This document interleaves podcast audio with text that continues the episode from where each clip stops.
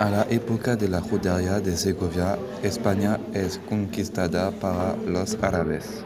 Los judíos están en todas partes en el país, son muy cultos y estudian Torah. En España y en Segovia había una comunidad judía muy importante durante el periodo de Al-Ándalus.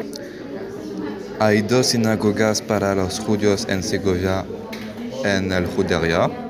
Hay personajes muy importantes en la ciudad como Abraham Señor y su hijo Meir Melamed, que son los tesoreros reales.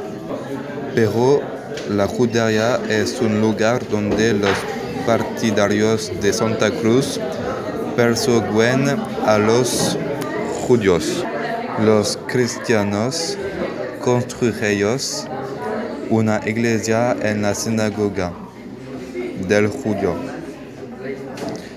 La arquitectura judía influyó la judería con casas típicas. Los judíos comercian con los habitantes y se quedaron. En Segovia actualmente se puede andar en una ruta judía donde se puede ver la mayor sinagoga de Segovia, el centro educativo de la judería, la puerta de San Andrés, el cementerio judío de la Cuesta en los Hoyos, el Mishtrad de las Granjas Cayón y la sinagoga de Ibáñez de Segovia.